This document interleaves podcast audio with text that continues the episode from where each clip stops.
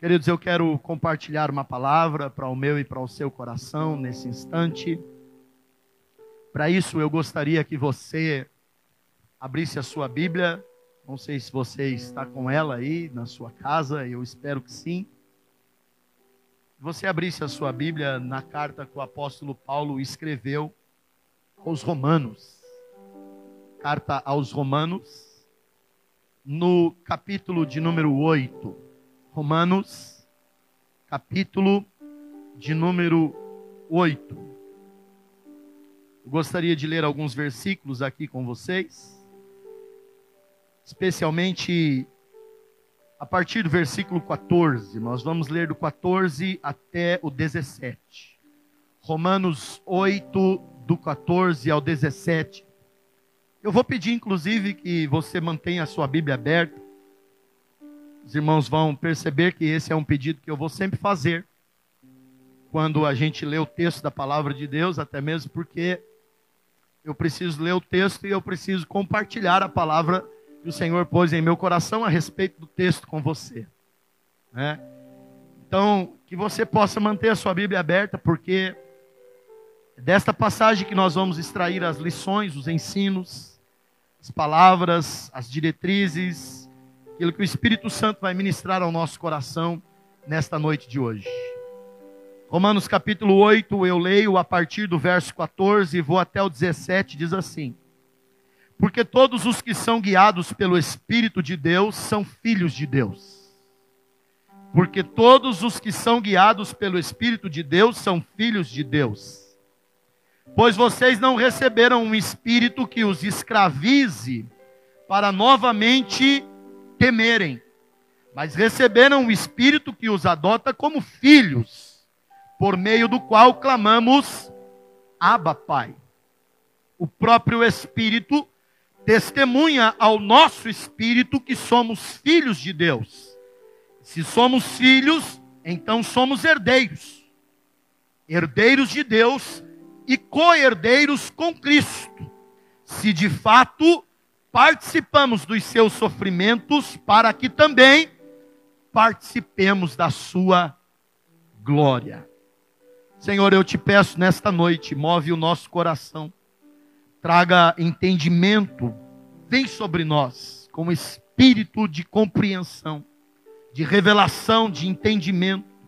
Ilumina nossa mente, o nosso coração para recebermos da tua palavra nesta hora, Senhor. Em nome de Jesus aos meus irmãos que estão junto conosco neste momento, aqueles que porventura no decorrer dos dias seguintes irão ser alcançados por esta palavra. Que o Senhor traga a mesma unção e o mesmo Espírito sobre eles. E que eles tenham a revelação e o entendimento do teu, do teu Espírito Santo, da tua palavra. Em nome de Jesus. Amém e amém.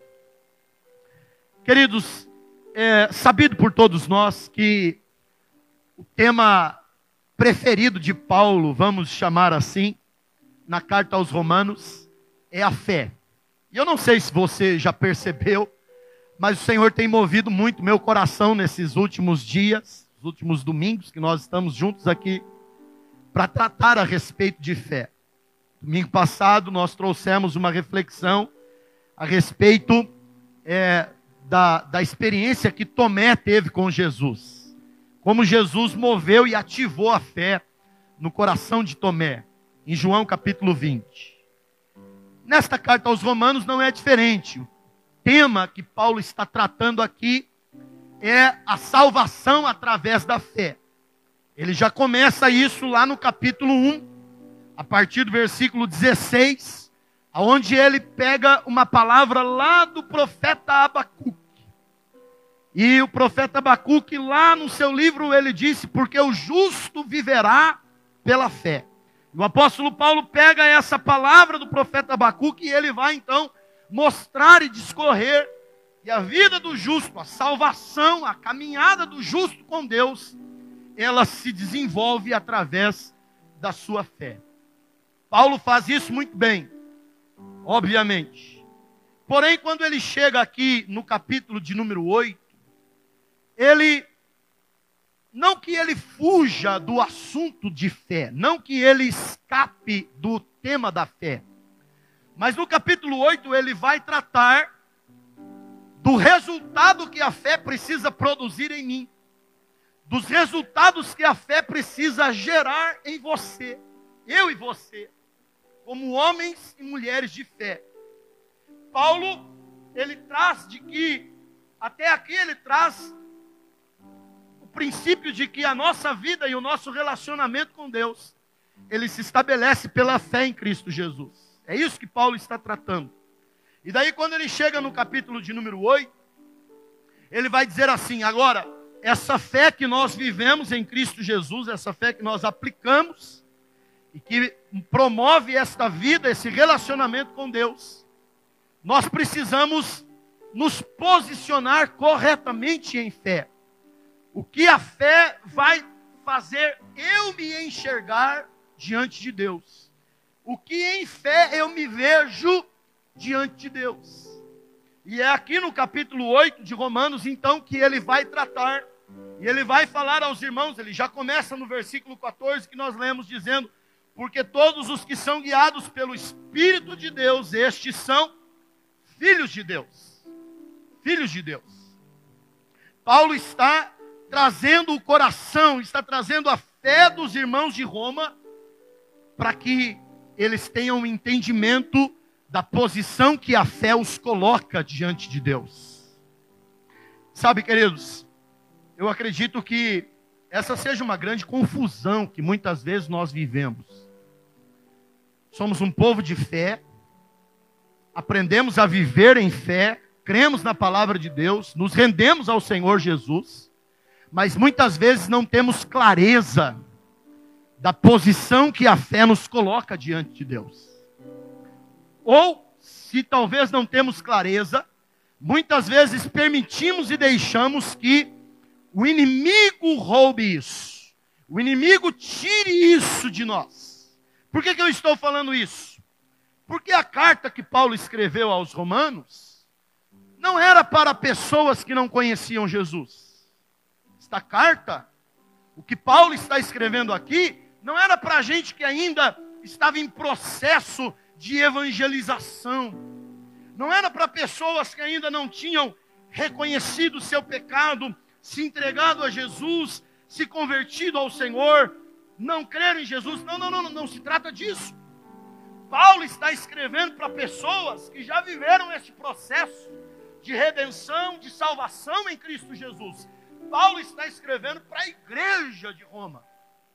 É para eles que Paulo está escrevendo. Agora, chega um momento no capítulo 8, nos versículos 14 até o 17, que Paulo traz a sua, a sua palavra, traz os seus os irmãos lá na igreja de Roma e diz para eles: Olha, eu sei que vocês já exercem a fé, eu sei que vocês já receberam Jesus, já se converteram a Jesus, já se entregaram a Jesus. Eu sei que vocês crêem no Senhor Jesus para vossa redenção e para vossa salvação. Porém, eu preciso trazer o coração de vocês. E eu preciso posicionar o coração de vocês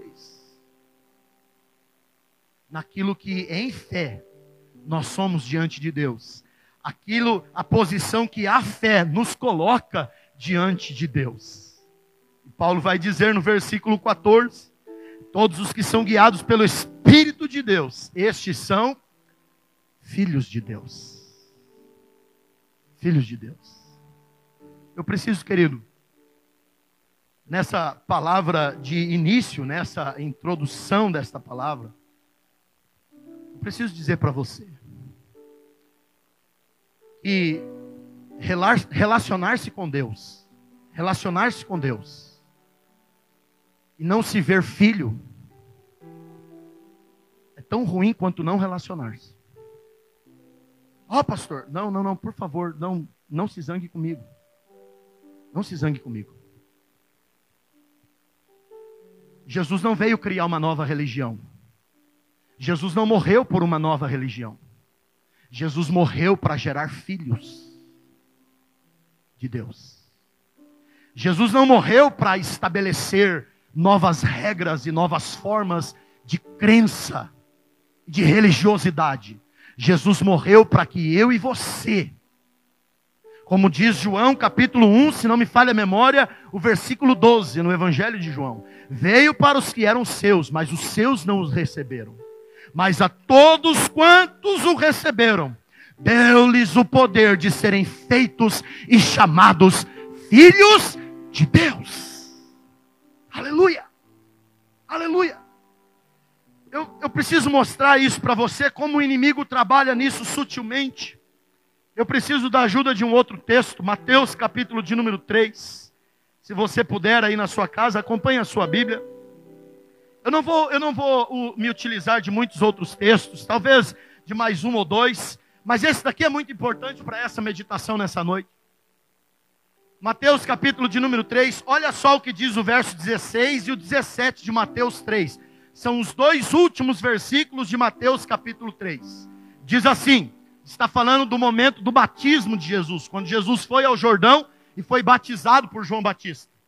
Diz assim: Assim que Jesus foi batizado, saiu das águas, naquele momento o céu se abriu e ele viu o Espírito de Deus descendo como pomba e pousando sobre ele. Eu chamo a sua atenção para o que está no verso 17. O 17 é importante.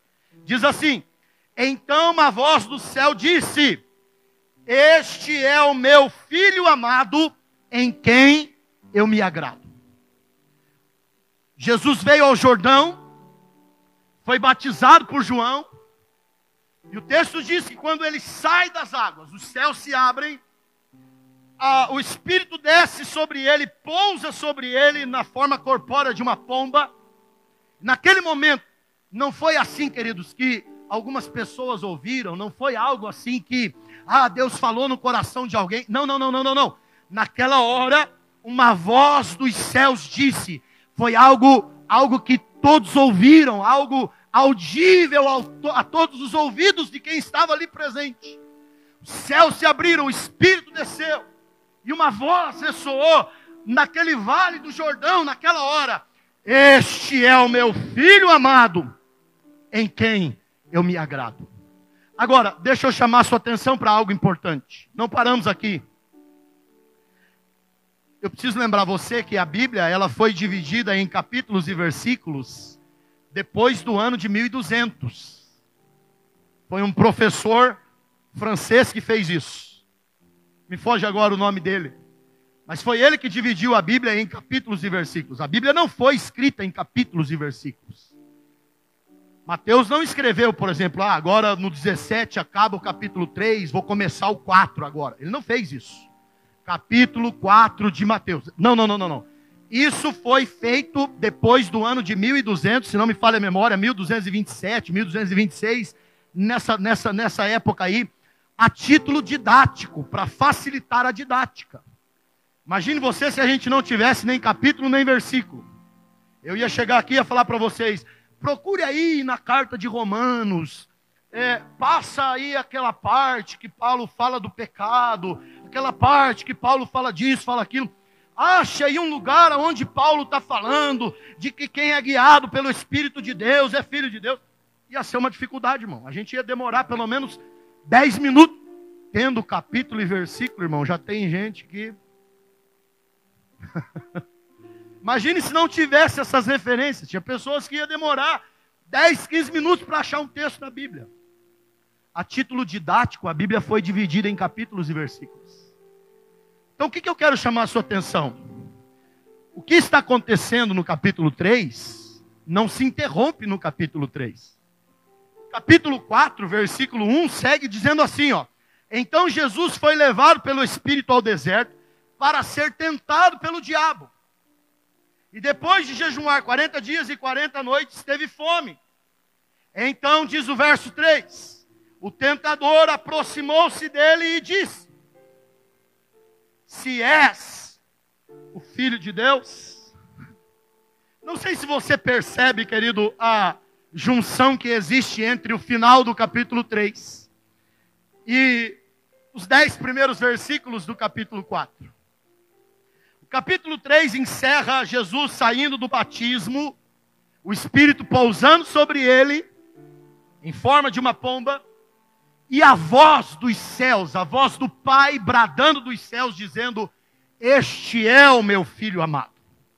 Uma afirmação, algo afirmativo, algo, algo para não deixar qualquer dúvida, algo para não, não deixar qualquer resquício de possibilidade de, de, de, de, de questionamento. Este é o meu filho amado.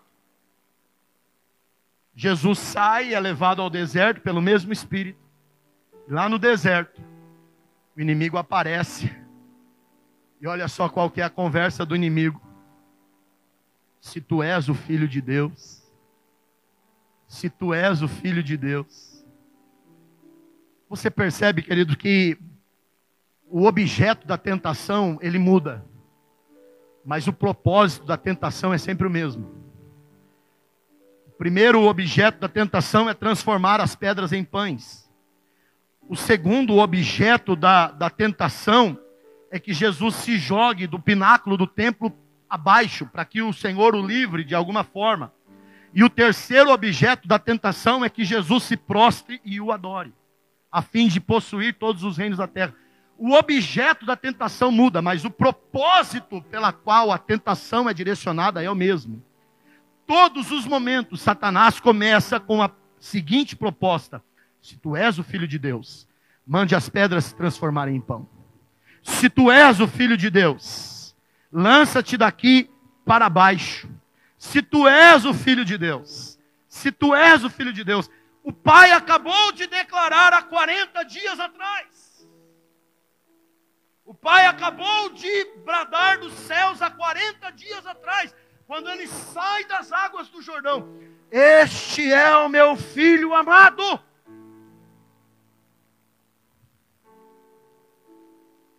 Por que, que Satanás será tem tanto interesse de roubar de mim e de você essa posição que Jesus nos colocou em fé como filhos de Deus?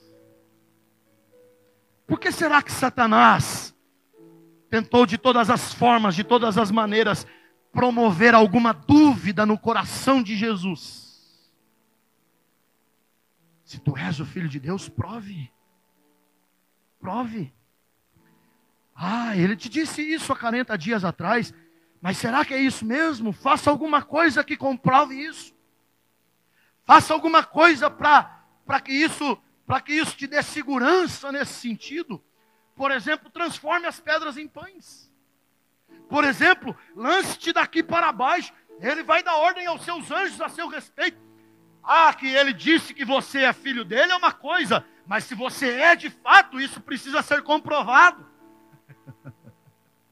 ah, queridos, o inimigo, o inimigo sabe como lançar dúvida sobre a nossa posição que nós alcançamos em Cristo Jesus como filhos e filhas de Deus.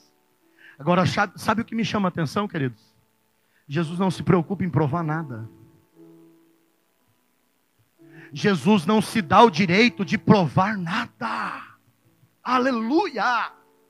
Por todas as vezes que o inimigo o instiga, por todas as vezes que o inimigo o tenta, dizendo: prove, prove para mim, prove para o mundo, prove para as pessoas que tu és filho dele. Jesus disse: Eu não preciso provar nada, eu não tenho necessidade de provar nada, eu simplesmente sei que eu sou, porque ele disse: Este é o meu filho amado, e eu não preciso provar isso a ninguém e para ninguém. Ele me tomou por filho, eu o tenho por pai, e é assim que nós vivemos para a glória do Senhor.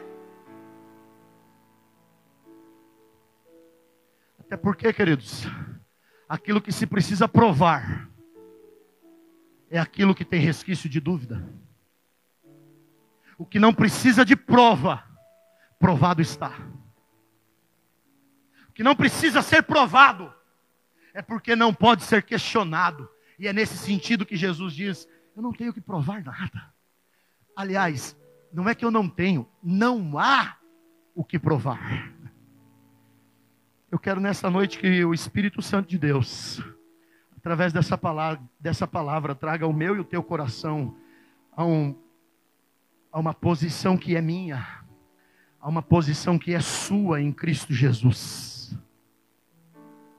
Deixa eu te falar uma coisa, queridos. Você é mais do que membro da Igreja Brasil para Cristo. Você é mais do que membro da Igreja Assembleia de Deus. Você é mais do que membro da Igreja Presbiteriana. Você é mais do que membro da Igreja Batista. Você é mais do que membro de uma denominação, de uma igreja. Você é mais do que uma ovelha de, do pastor X ou do pastor Y. Você foi chamado, redimido, lavado, resgatado, transformado, tocado.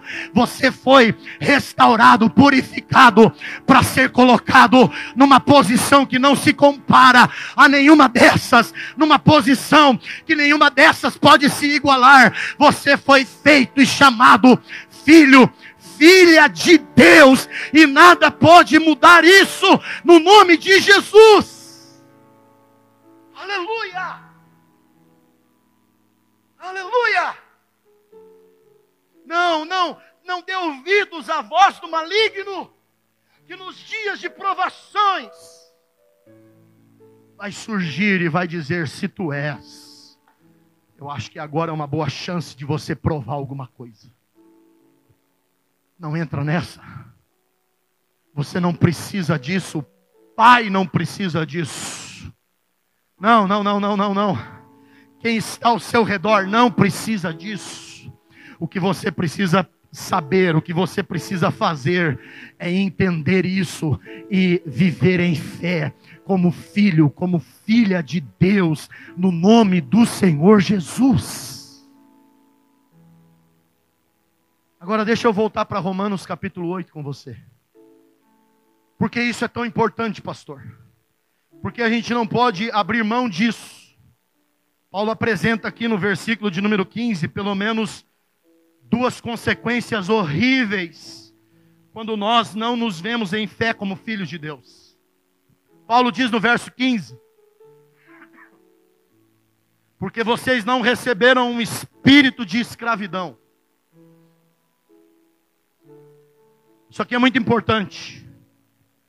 Quando nós vivemos em fé, mas não nos vemos filhos, um espírito de escravidão parece que entra em nosso coração.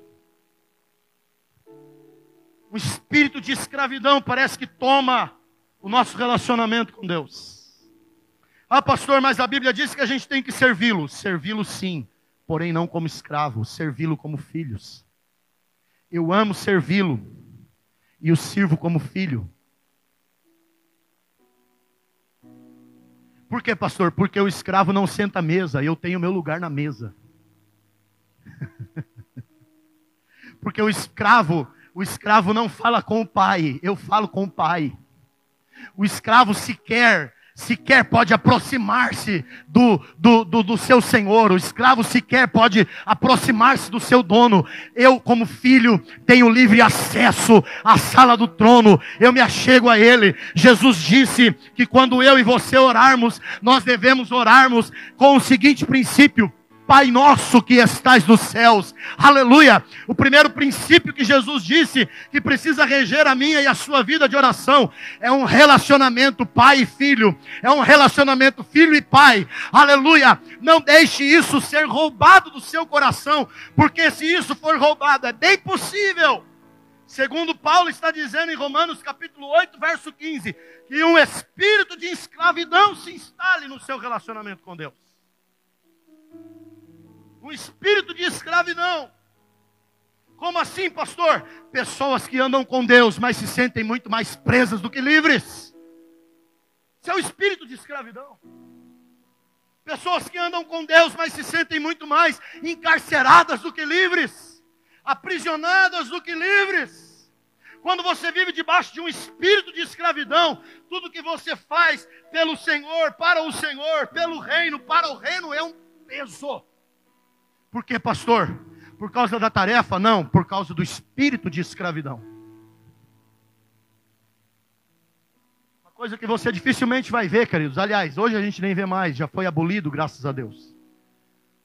Mas eu penso que algo que não se via no tempo da escravatura.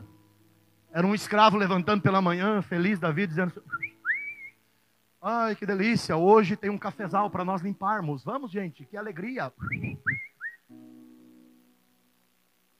consigo visualizar isso. Não havia alegria no que se fazia. Não havia gozo no que se fazia. Não havia prazer sobre o que se fazia. Por quê? Porque tudo que se fazia era algo imposto. Era debaixo de, de duras penas. Quando a gente abre mão da nossa posição de filhos, um espírito de escravidão se instala. Parece que tudo vira um peso.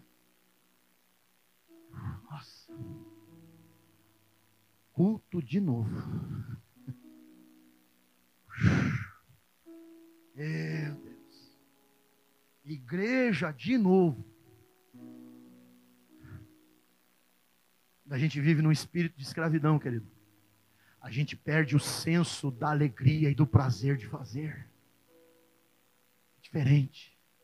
Quando você vive no espírito e você vive no relacionamento de pai e filho. Ah, como é gostoso. O que a gente pode fazer para agradar o coração do pai. Tudo que tiver ao meu alcance, que mova o coração do pai, é um contentamento, é uma alegria. Eu acredito que foi pensando nisso que o salmista disse no Salmo de número 100: servir ao Senhor com alegria e entrai em suas portas com cânticos e júbilos. Eu acredito que foi pensando nisso que ele disse. Quem serve com alegria não é o escravo. Quem serve com alegria é quem se vê filho de Deus. Filha de Deus. É o filho que tem alegria de servir. É a filha que tem prazer, satisfação, contentamento, alegria no que faz. Ah, pode ser tarefas árduas, porque às vezes o pai pede algumas tarefas árduas para a gente.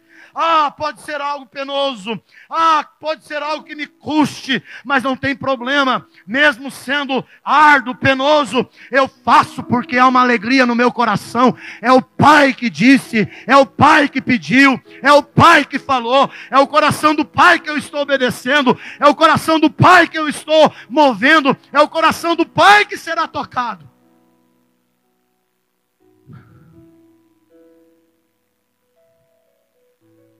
Deixa eu te dar uma notícia.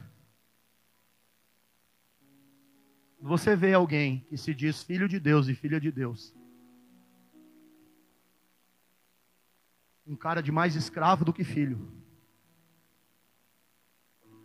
Pode ter certeza, essa pessoa precisa se reposicionar em sua fé. Essa pessoa precisa se reposicionar diante de Deus. Mas eu preciso avançar. Paulo diz ainda no versículo 15 que a segunda consequência que nós vivemos quando nós abrimos mão da posição de filhos é que isso vai produzir em nós um espírito de temor. Paulo diz aí, ó: "Pois não recebestes um espírito de escravidão". E a segunda consequência desse, para viver em temor. Aqui eu preciso explicar para você que temor é esse. Porque a Bíblia ensina que a gente tem que temer o Senhor. Esse temor aqui não é o temor que a Bíblia ensina.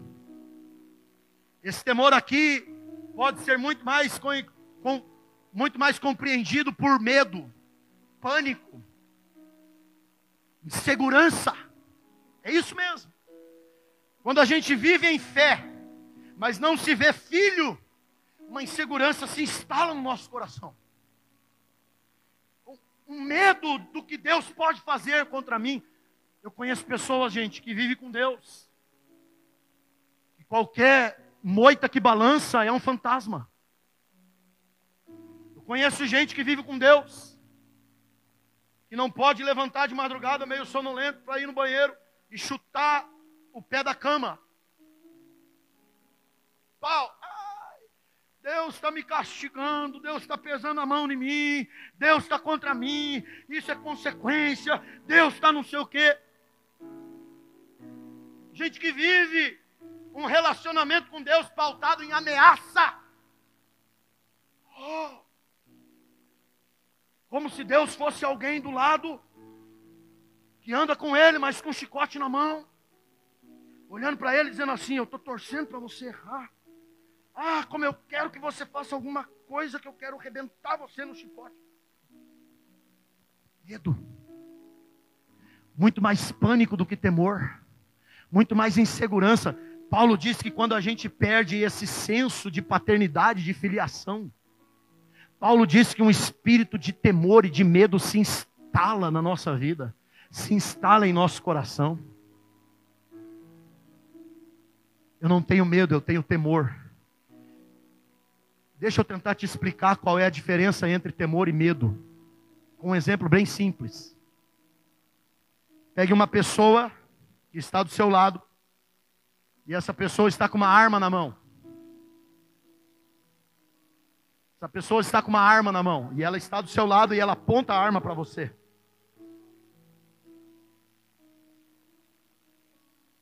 Se essa pessoa for um bandido, um assaltante, você vai morrer de medo.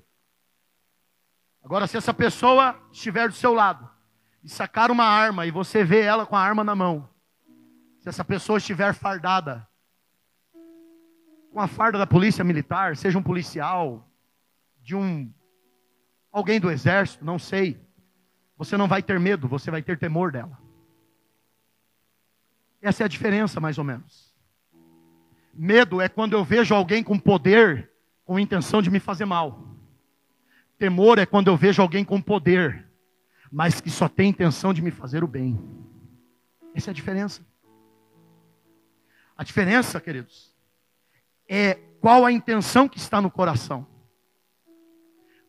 Quando eu perco o senso de ser filho de Deus na minha fé, isso promove no meu coração sentimento de medo de Deus. Porque Deus é um ser poderoso e a qualquer hora Ele vai fazer uma desgraça na minha vida. Deus é um ser poderoso e eu tenho certeza que Ele só está esperando uma chance para me prejudicar. Ele só está esperando uma chance para pesar a sua mão sobre mim, como diz os bons crentes. Mas quando a gente vive o senso e a posição de filhos de Deus, aleluia, aleluia.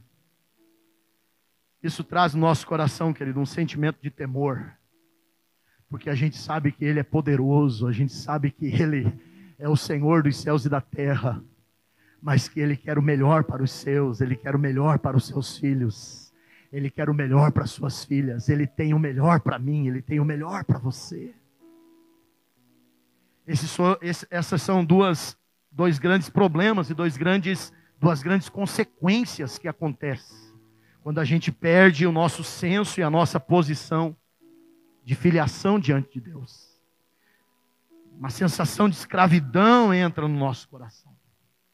A fé se torna um relacionamento de escravidão. Um espírito de temor, de medo, de insegurança entra no nosso coração. E o viver com Deus se torna algo desesperador ameaçador, perigoso e prejudicial. Mas deixa eu te falar como que Paulo disse aqui que a gente se vê, como que a gente se coloca como filhos de Deus. Primeiro, primeiro, não viva no espírito de escravidão e nem no espírito de medo. Viva pelo Espírito Santo. Não, não deixe a sua vida ser dirigida pelo espírito de escravidão nem pelo espírito do medo. Deixe a sua vida ser guiada pelo Espírito Santo. Porque diz o apóstolo Paulo: porque todos os que são guiados pelo Espírito de Deus, estes são filhos de Deus. Aleluia! Aleluia! Sim, é isso mesmo.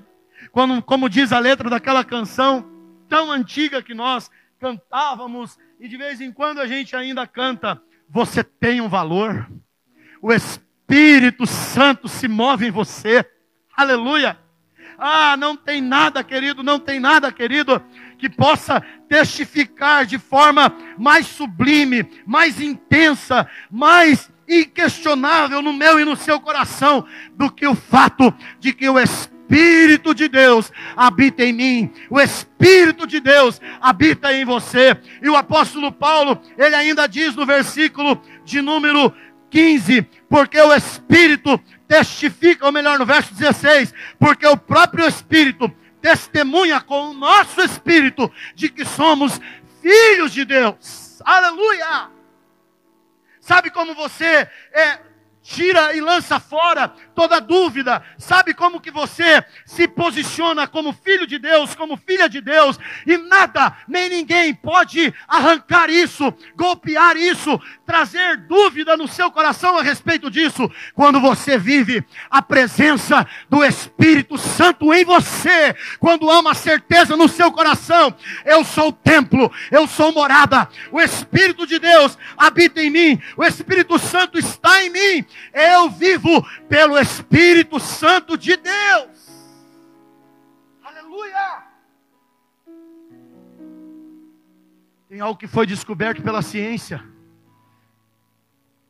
Uma prova inquestionável de que alguém é filho de alguém. Trata-se do DNA. Trata-se do DNA. Uma prova irrefutável de que Fulano é filho de Beltrano.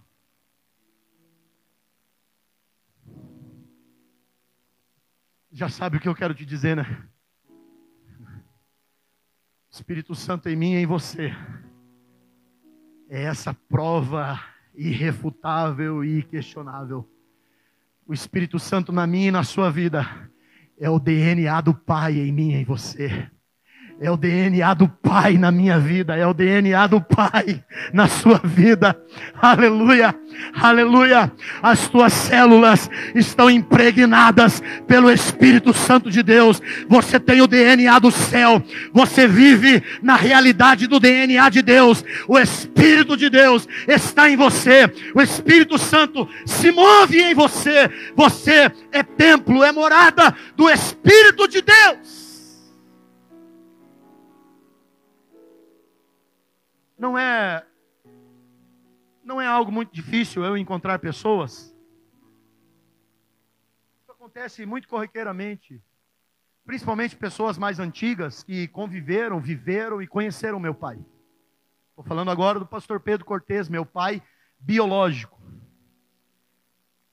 Encontro muitas pessoas, às vezes no supermercado, às vezes é, num banco, enfim, no dia a dia, na, nas andanças da gente.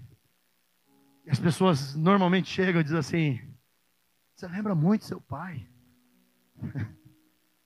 Como você está ficando parecido com o seu pai? Como você lembra seu pai? Puxa, encontrei uma pessoa esses dias que disse: Dan, assisti você lá na, na, na, na transmissão, lá na live pregando. Rapaz, lembrei demais do seu pai. Como você lembra? Eu confesso para vocês que isso Isso massageia meu coração, isso é muito gostoso ouvir isso. Sobretudo sabendo a figura e a pessoa que foi o meu pai.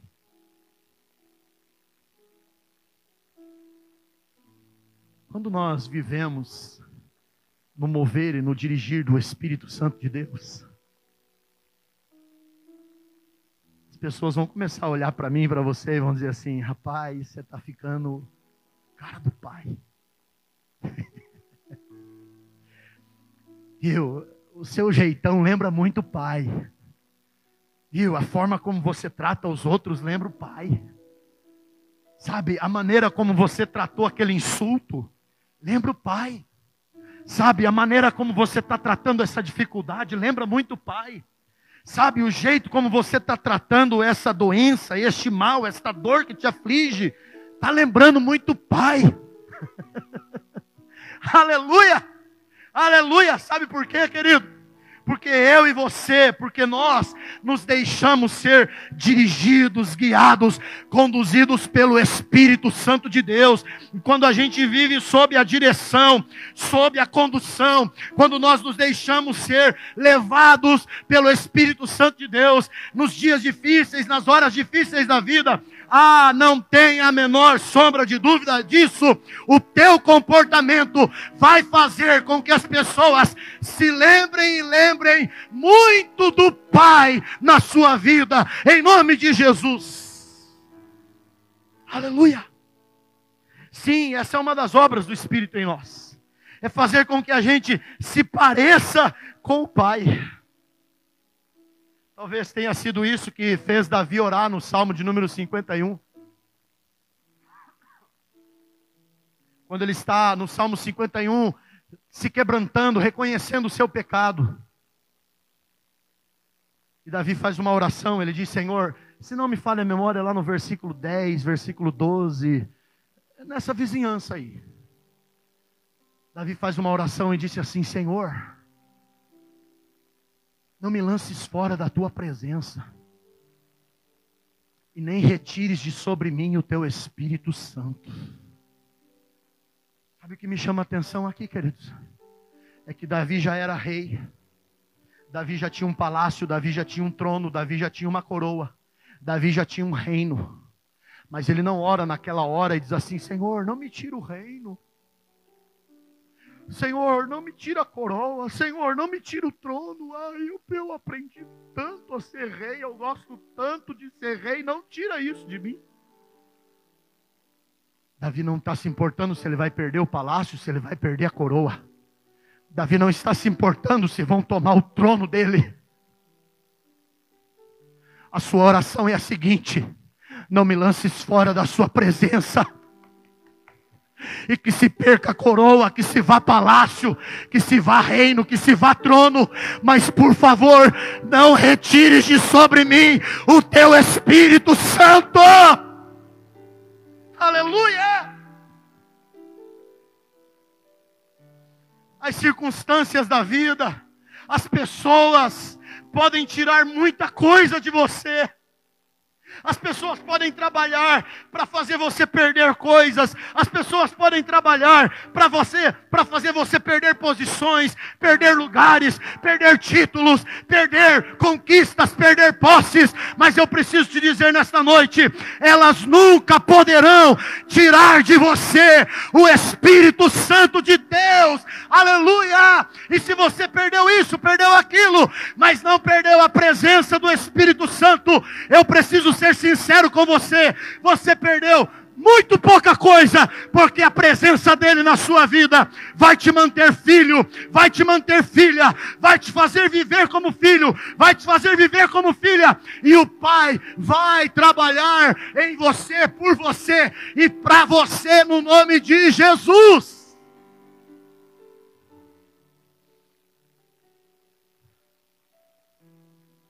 Eu preciso avançar com essa palavra. Segunda maneira como Paulo nos apresenta a viver como filhos. Ele diz assim, no verso 16: Pois o próprio Espírito testifica, ou melhor, no verso 15: Não recebeste espírito de escravidão novamente para vocês viverem em temor, mas recebeste os, o Espírito que os adota como filho, pelo meio do qual clamamos: Abba, Pai. Eu não sei, querido, eu não sei, querida, se você já percebeu como isso faz bem ao coração. Mas como é gostoso olhar para o céu e dizer Aba. A palavra Aba era uma palavra em aramaico, um termo em aramaico, que era utilizado para se referir à figura paterna de forma carinhosa. A palavra Aba seria traduzida melhor para o português como papai, paizinho.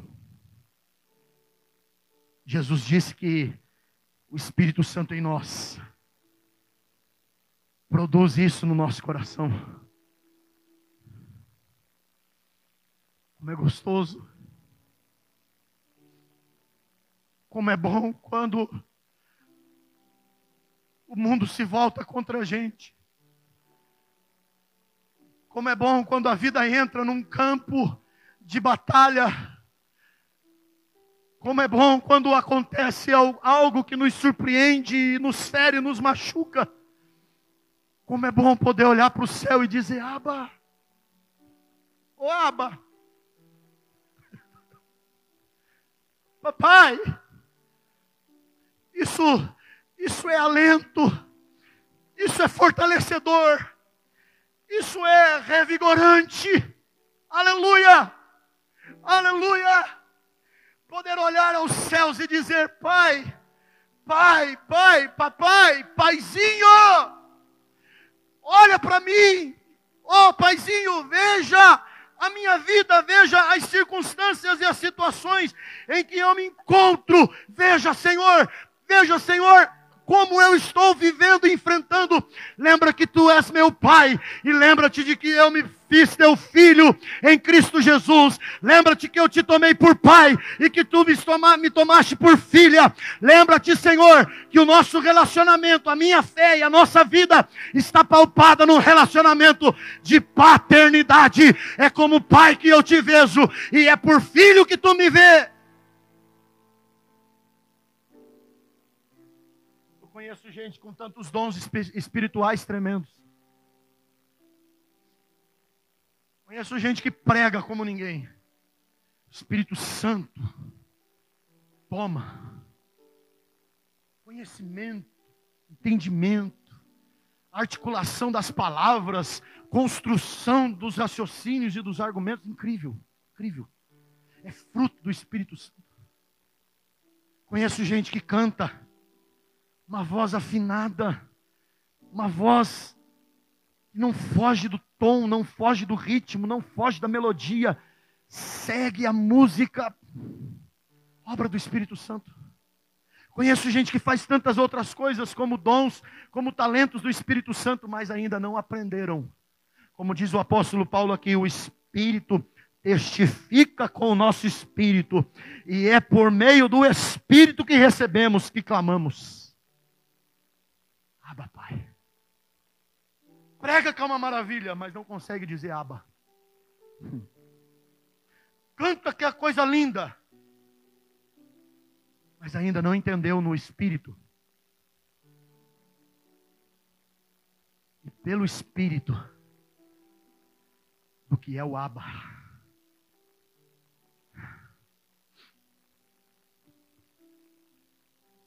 Talvez enquanto trago essa palavra para o seu coração, eu te desafio a olhar para os céus com toda a fé que há no teu ser. Se reposicione em fé. Olhe para o céu e diga: Eu tenho esse espírito. Eu vivo por esse espírito. Eu caminho por esse espírito. Tu és o meu Abba. Tu és o meu Pai. Não deixe terminar esse domingo, não deixe findar esse domingo sem fazer isso. Sem falar com o Aba nessa noite. sem chamá-lo de Aba mais uma vez. Sem tratá-lo por Aba nesta noite. Papai amado, paizinho querido. E eu caminho para encerrar, queridos. O outro tema tratado por Paulo aqui ele estabelece a nossa posição como filhos. E ele diz assim: agora isso que eu vou dizer para vocês é uma consequência da posição que temos. Ele diz no versículo de número 17: se somos filhos, se nos vemos filhos, se nos posicionamos como filhos, se nos enxergamos por filhos, Paulo diz assim: logo então somos herdeiros de Deus e co herdeiros com Cristo. Aleluia. Paulo está dizendo aqui, queridos: se sou filho, há uma herança que me pertence. Se me vejo filho, há uma herança que me diz respeito. Sou herdeiro de Deus e cordeiros com Cristo, cordeiro com Cristo. Porém, queridos, deixa eu ler a anotação que eu fiz aqui para vocês. Quando falamos de herança, precisamos lembrar que a herança não é algo que existe por si só. Quando a gente fala de herança, a gente precisa trazer isso à memória. Uma herança não é algo que existe por si só. A herança é algo que é produzido por consequência de quem somos filhos. De forma que, o que quero dizer é que é melhor se preocupar de quem somos filhos do que com a herança que temos. Melhor do que se preocupar em ter herança é se preocupar com a filiação que possuímos. Tem muita gente buscando herança nessa terra. Tem muita gente que, quando olha as heranças do Senhor, se encantam, mas não se preocupam em se ver filhos. Se esquecem de que a herança, ela pode ser enorme, mas se você não é filho, não há direito nela. A herança pode ser a coisa mais fantástica, mas se você não se vê filho, não há possibilidade de possuí-la. Não há possibilidade de conquistá-la. Por isso que Paulo, antes de tratar de herança, ele trata de filiação. Queridos, me desculpe, mas não dá mais para aguentar um evangelho nessa nação que só trate de herança. E não se preocupe em falar de filiação. Vende-se, os nossos púlpitos vendem a herança de toda e qualquer forma. Os nossos púlpitos se utilizam da herança como forma de propaganda. Os nossos púlpitos se utilizam da herança como forma de atração. Olha a herança, venha, olha só a herança, venha. Paulo, antes de tratar da herança, tratou da filiação, como que dizendo assim: antes de conhecer a herança, é importante que você conheça o Pai. Antes de querer a herança, é bom que você queira o Pai. Porque a herança é simples para quem é filho. E Paulo constrói o raciocínio no verso 17. Ele diz: Se somos filhos, não é se temos herança. Ele diz: Se somos filhos, essa é a questão. Se somos filhos, é uma consequência. Logo, somos herdeiros. Herdeiros de Deus e co-herdeiros com Cristo Jesus. Aleluia. Aleluia. Eu quero terminar essa mensagem contando uma pequena história para vocês.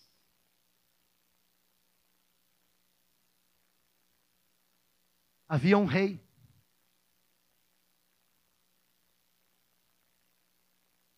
Esse rei era apaixonado por obras de artes. Apaixonado. Esse rei, ele ele tinha na sua coleção quadros dos pintores e dos artistas mais famosos. Quadros que custavam milhões de dólares. Ele era um apaixonado por, por quadros. E ele não poupava a sua riqueza em adquiri-los.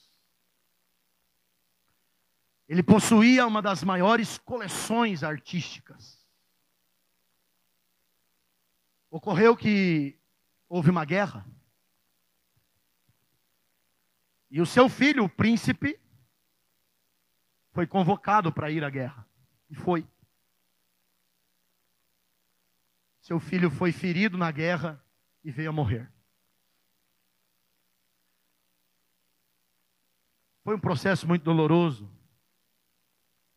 Porém, um dia, aquele rei que amava tanto os quadros e as pinturas, achou uma foto do seu filho e decidiu ele mesmo pintar um quadro com a imagem do seu filho.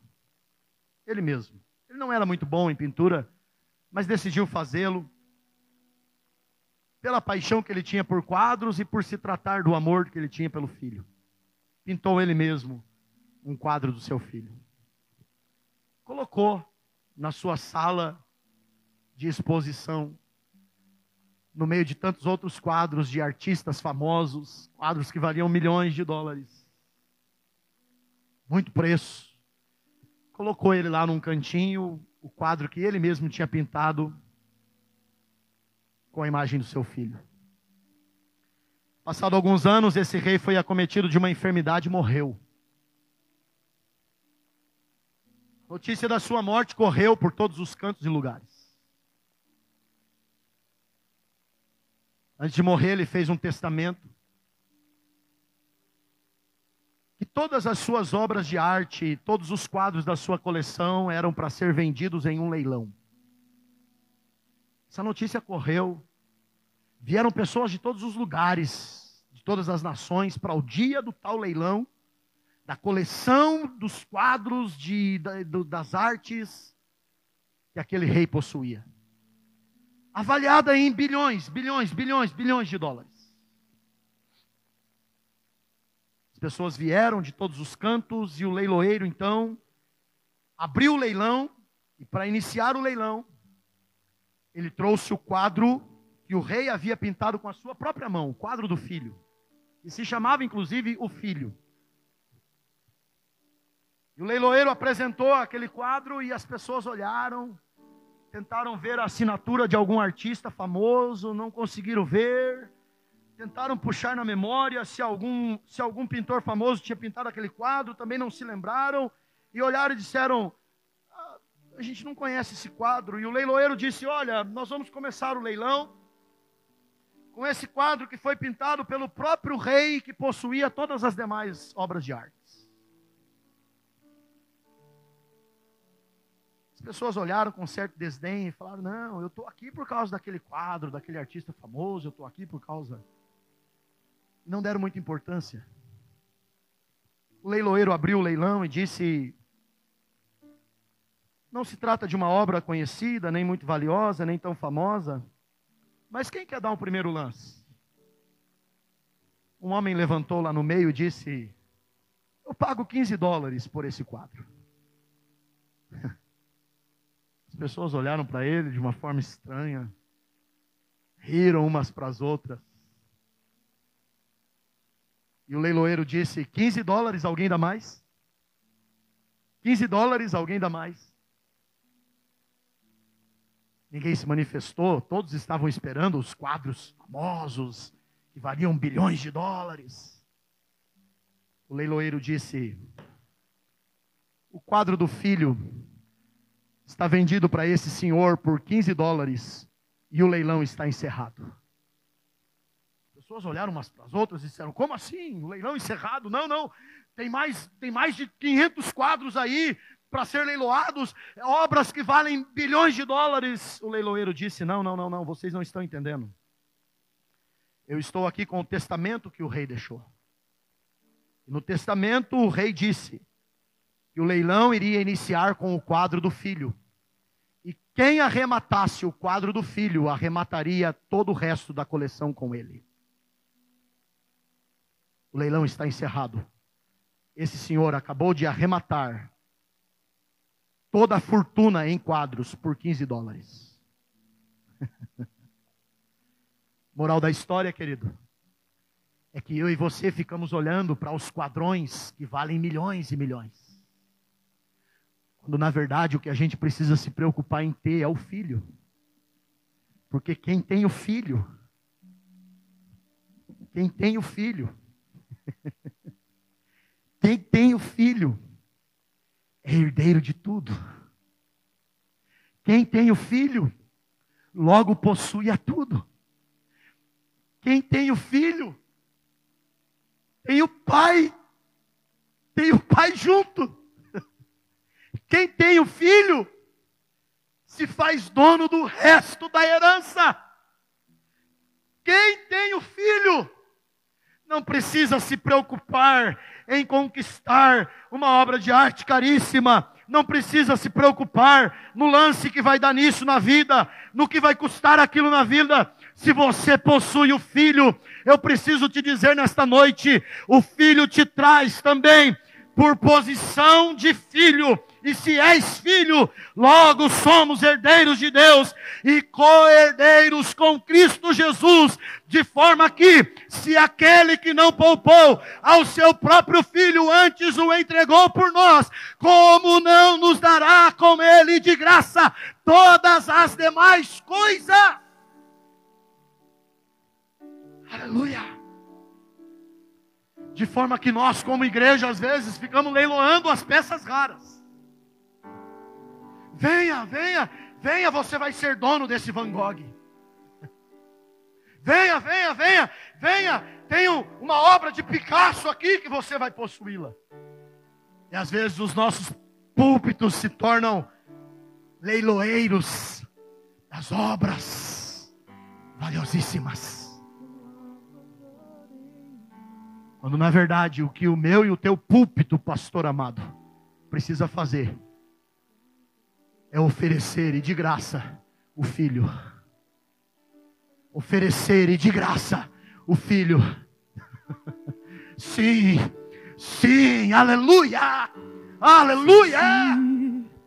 E dar a certeza, e dar a fé, e dar a confiança de que aqueles que ao filho receberam se tornaram herdeiro de todas as coisas, possuidores de todas as coisas.